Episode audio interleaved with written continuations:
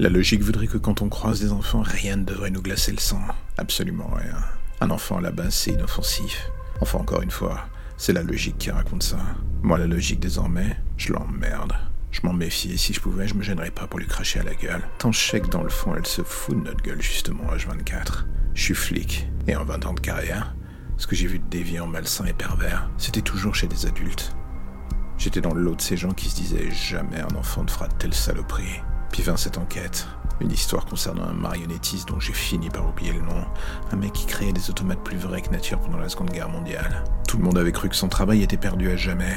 Et un jour, sans que personne ne comprenne, voilà que cela a fini par remonter à la surface. Un collectionneur tombant sur un ancien modèle, un autre découvrant des carnets de croquis que personne n'aurait jamais dû voir. Et dans la foulée de tout cela, des morts, beaucoup trop. Pas de manière propre, non, du sale qui fait froid dans le dos, mais qui jusque-là restait encore un peu dans le cadre de mes limites. Et voilà qu'un jour il y a eu ce coup de fil, l'école de ma petite fille. Ils savaient que j'étais flic et visiblement ils avaient voulu me joindre en premier avant les parents. Et d'expérience, je sais que lorsque cela arrive, ce n'est jamais bon signe. La gamine était venue au bureau hier. J'avais bien vu comme à son habitude qu'elle fouillait partout. Mon travail l'avait toujours fasciné, mais bon, tout était sous clé. Je m'étais pas méfié. Mais alors que je faisais le trajet vers l'école, un mauvais pressentiment finissait par me ronger de l'intérieur. Tout ce qui se passait sur Paris en ce moment me dépassait. Les meurtres sur Montmartre, ce cinglé dans le métro et ce chirurgien qui se faisait fumer par les collègues il y a quelques jours. Et ce dossier du marionnettiste, j'en avais marre de cette ambiance.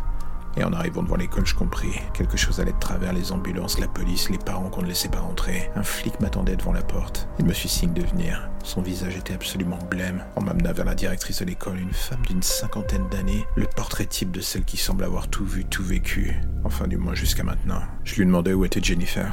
Elle n'arriva pas à dire un mot. Elle était blême comme le flic devant la porte. Elle se contenta de me faire signe de la suivre. Et c'est en arrivant dans le couloir principal je compris la raison de tout ce merdier. Les ambulanciers sortaient des corps de la salle de cours. Des dizaines de petits corps mis à même le sol sous des draps blancs dans le couloir. C'était des gamins, mon cœur atteignait la vitesse limite possible. Je me voyais pas annoncer la mort de Jennifer à ses parents. Mais d'une certaine manière, cela aurait été moins pire que la vérité. En entrant dans la salle, je la vis, elle était assise sur une chaise encadrée par des policiers immenses. C'est en faisant un pas vers elle que je fus tétanisé en comprenant. Son visage plein de sang, sa bouche pleine de sang, ses yeux révulsés. C'était elle qui avait massacré sa classe entière. Dans un coin de la pièce, le professeur Blandin était en train d'être soigné à même le sol, enfin soigné. Elle lui avait arraché la gorge à coups de dents. Elle me regarda en souriant.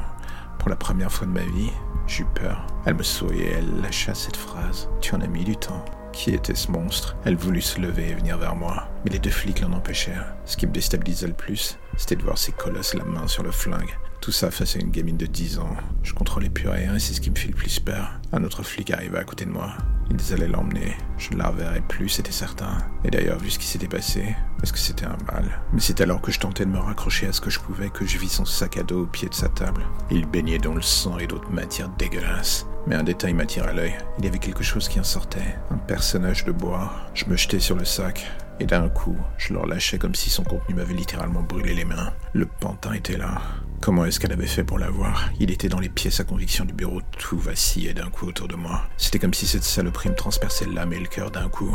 J'avais provoqué la fin de ma propre famille. Impossible de me retenir. Voilà que je me mis à vomir mes tripes en plein milieu de la salle de classe. Et c'est à ce moment-là que je l'entendis rire derrière moi. Elle me regardait innocente, tout cela pendant un court instant. J'avais presque envie de croire qu'elle avait repris enfin le dessus. Elle me regarda tout d'un coup en disant cette phrase. Pas de place pour les fouineurs, Captain Valenti. Et sur le coup, même les présents eurent un moment de flottement en l'entendant. Ce n'était pas la voix d'une enfant qui parlait, c'était autre chose. Et profitant de leur inattention, elle désarma un des flics, lui volant son arme. Tout cela pour se tirer une balle en pleine tête sous mes yeux. C'était il y a six mois. Et depuis, son sourire, sa voix, et l'écho de ce coup de feu, plus rien ne me quitte.